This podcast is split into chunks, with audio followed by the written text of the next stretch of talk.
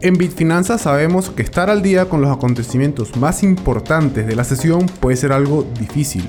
Por eso, acá te traemos las noticias más relevantes de los últimos 7 días de la semana que pudieron haber afectado a las criptomonedas o a la bolsa de valores.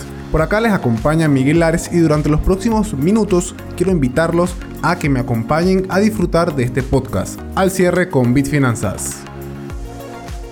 Hola, ¿qué tal amigos? Y sean bienvenidos a un nuevo episodio del podcast Al cierre con Bitfinanzas, episodio número 39 de este podcast, un podcast de bitfinanzas.com de entrega semanal en el que vamos a revisar lo que ha acontecido durante los últimos 7 días de esta semana. Por acá les habla Miguel Larios, mejor conocido como Siendo Miguel, y vamos a revisar qué ha ocurrido esta semana en los mercados, sobre todo con Binance US contratando a un ex agente del FBI. Vamos a revisar qué ha ocurrido con el reporte de earnings de Tesla, de Netflix, por ejemplo, y también vamos a ver un poco de el mercado cripto que ha pasado con Ethereum que ha estado bastante lento estos últimos días. Todo esto y más en un nuevo episodio del podcast al cierre con Bitfinanzas.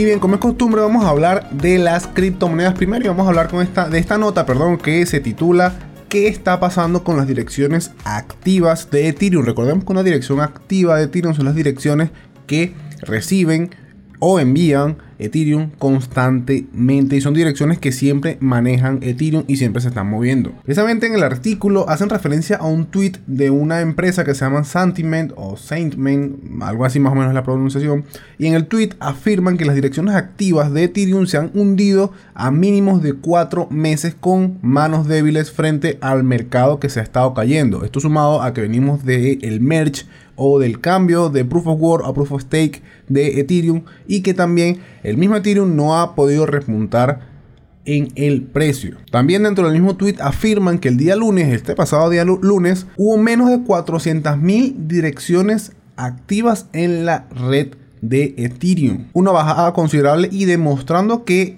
debido al cripto invierno, si se puede denominar de esa forma, hemos tenido un mercado bastante, pero que bastante lento y muchas personas se han estado saliendo debido a que no son pacientes con su inversión o realmente quieren migrar a otro tipo de activos como, por ejemplo acciones, índices, bonos del tesoro, en fin, cualquier otro activo que no sea criptomonedas. Es de preocuparse, realmente no veo que sea algo preocupante porque todo el mercado, no solamente el mercado cripto, sino también el mercado de las acciones americanas ha estado bastante débil todos estos, eh, todas estas últimas semanas, incluso meses. Así que es de esperarse que el mercado cripto, que tiene inversores un poco más inmaduros, seguramente vaya a experimentar este tipo de bajadas, en este caso de wallets activas, ya que, como digo, los inversores del dentro del mundo de las criptomonedas son un poco más débiles o un poco menos experimentados que los inversores de otros mercados. Y bueno, es algo que se esperaba que pudiese ocurrir si de repente, como está pasando ahorita, el precio de tanto Bitcoin como Ethereum, que son las dos principales criptomonedas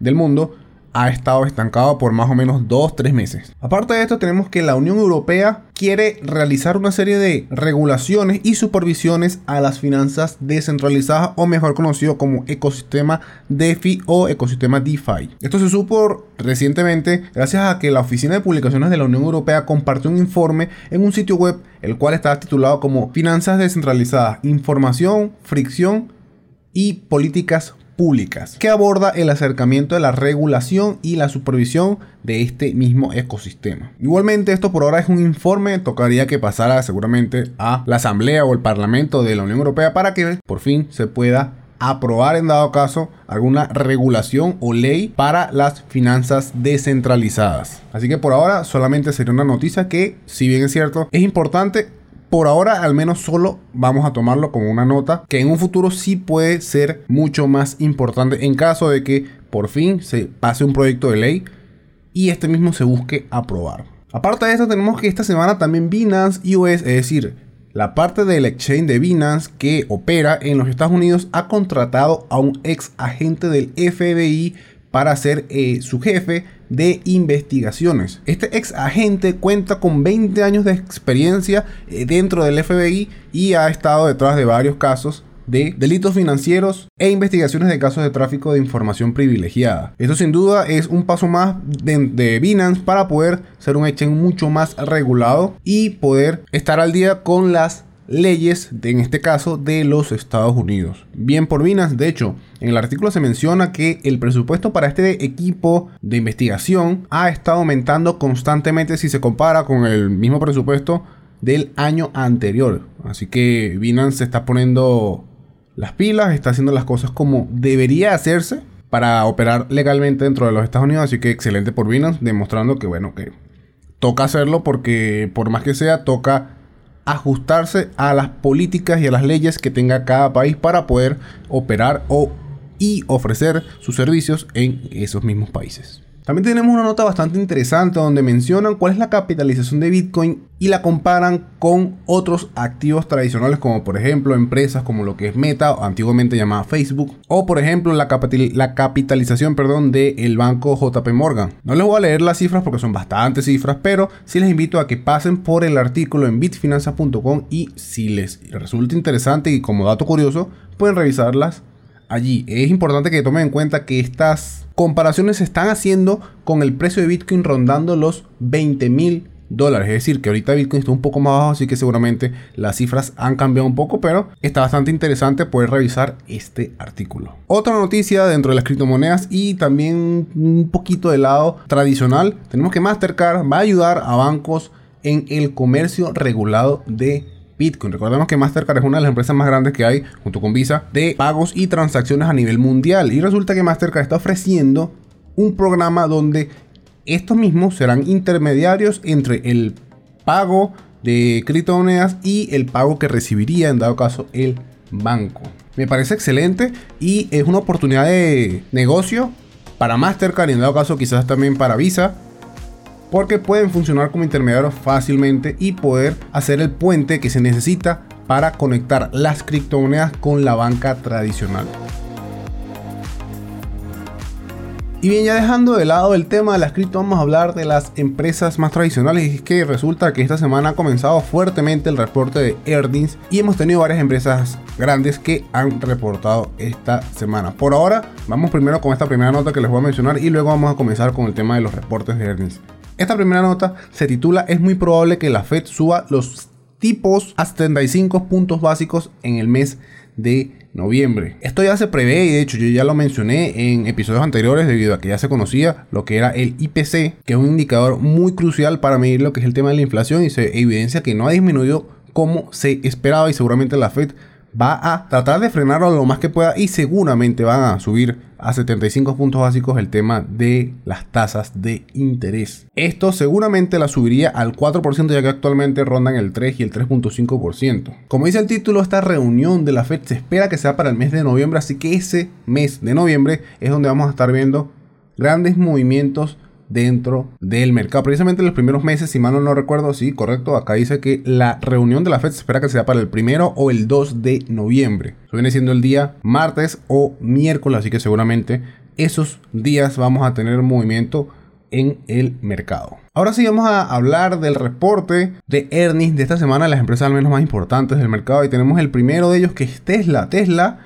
reportó esta semana e informó ganancias de 21.45 mil millones de dólares, una cifra un poco menor a lo esperado por los analistas. Sin embargo, el beneficio por acción, o mejor conocido como BPA, sí fue mejor que el esperado por los analistas, resultando en 1.05 dólares frente a lo esperado por los analistas de 1.03. Esto igualmente no hizo que Tesla subiera de precio debido a que por el problema que tiene Elon Musk con Twitter, seguramente ha estado vendiendo acciones de Tesla para conseguir el dinero para poder comprar Twitter. Y evidentemente ha hecho caer el precio desde más o menos los últimos dos meses. Igualmente no son malas noticias debido a que se ve que aunque tenemos problemas a nivel mundial, tenemos problemas también con el tema de China, tenemos muchos problemas, al menos para lo que son también los autos eléctricos, Tesla aún sigue vendiendo y las cifras están muy, muy, pero que muy cerca de las reportadas por los analistas. Así que bien por Tesla, se prevé, según el mismo Elon Musk, que Tesla va a tener una aceleración económica para finales de este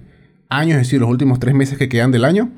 Así que bueno, solamente toca esperar y ver en su próximo reporte de earnings si realmente Tesla aumenta sus ganancias o si por el contrario el invierno, que ya está a punto de comenzar ahorita en el mes de noviembre, complica las ventas y sumado a esto también el tema de la subida de tasas de interés que se espera que haga la Fed. También hemos tenido el reporte de American Airlines, una de las aerolíneas más importantes de Estados Unidos. Y dentro de lo más importante que mencionan en el artículo, mencionan que el beneficio por acción reportado fue de 0.69 dólares frente a los 0.47 dólares esperados por los analistas. Mucho más arriba de lo que se esperaba, es decir, salió positivo. Y también los ingresos totales reportados de la aerolínea fueron de 13.460 millones de dólares frente a los 13.310 millones de dólares pronosticados perdón, por los analistas.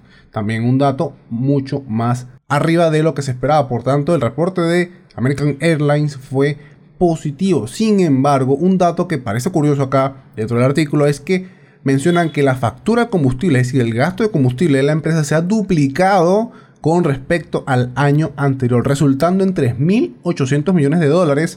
Y también se menciona que los vuelos han disminuido un 10% lo que significa que las tarifas de los vuelos han estado más caras, pero sin embargo, aunque sean más costosos para el pasajero comprar un vuelo, un tiquete de avión, aún muchas personas siguen movilizándose en vuelos. Así que aquí podemos ver más o menos por encima cómo le va a ir quizás al resto de las aerolíneas cuando comiencen a reportar sus earnings. Podría ser interesante estar atento con las demás aerolíneas que aún no reportan y podemos tener si todas reportan datos similares, un incremento al menos en las acciones de las aerolíneas.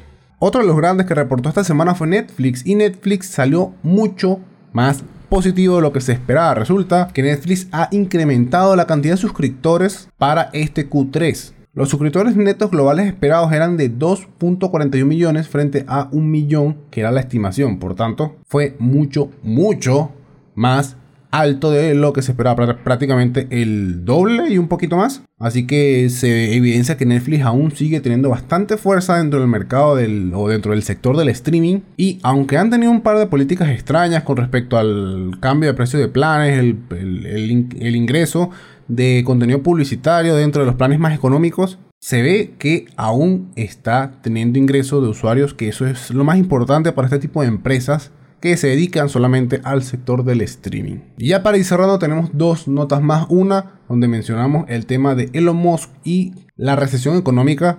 Es, una, es un artículo bastante corto donde Elon, el mismo día que se reportaron los earnings, él realizó una rueda de prensa y muchas personas le preguntaban qué opinaba acerca de la recesión, qué opinaba acerca de la Fed, qué ocurría, por qué aún no ha comprado Twitter. En fin, le hicieron un montón de preguntas y en este artículo tenemos algunas de ellas contestadas. Así que es bastante interesante para que pasen a revisarlo. Recuerden que lo tenemos en bitfinanzas.com. Y el último artículo que fue bastante relevante a mediados de semana más o menos fue que la primer ministra, la nueva primer ministra de el Reino Unido, Liz Truss, dimitió, es decir, renunció a su cargo como primer ministra. Esto ocurrió después de eh, más o menos 24, 48 horas de muchos problemas políticos dentro del Parlamento y precisamente también ocurre después de que Truss no pudo conseguir aprobar el presupuesto de reducción de impuestos que se supone que se esperaba que fuese aprobado. Truss solamente duró 44 días en el cargo, convirtiéndose en la primera ministra del Reino Unido en estar el menor tiempo en este mismo cargo de la historia. Asimismo, Truss alegó el día que, renunció diciendo que no puede cumplir el mandato para el que se le fue elegida. Así que pues aquí tienen que, aparte de, todos los problemas que pueden haber quizás en Estados Unidos y en, otra parte del mundo, el Reino Unido también ha tenido una pequeña crisis política interna en el que la presión fue tal que, bueno, Listros tuvo que renunciar de su cargo. Algo que realmente no se venía a venir, pero que después de tanta presión ocurrió. Así que bueno, allí tienen las noticias de esta semana.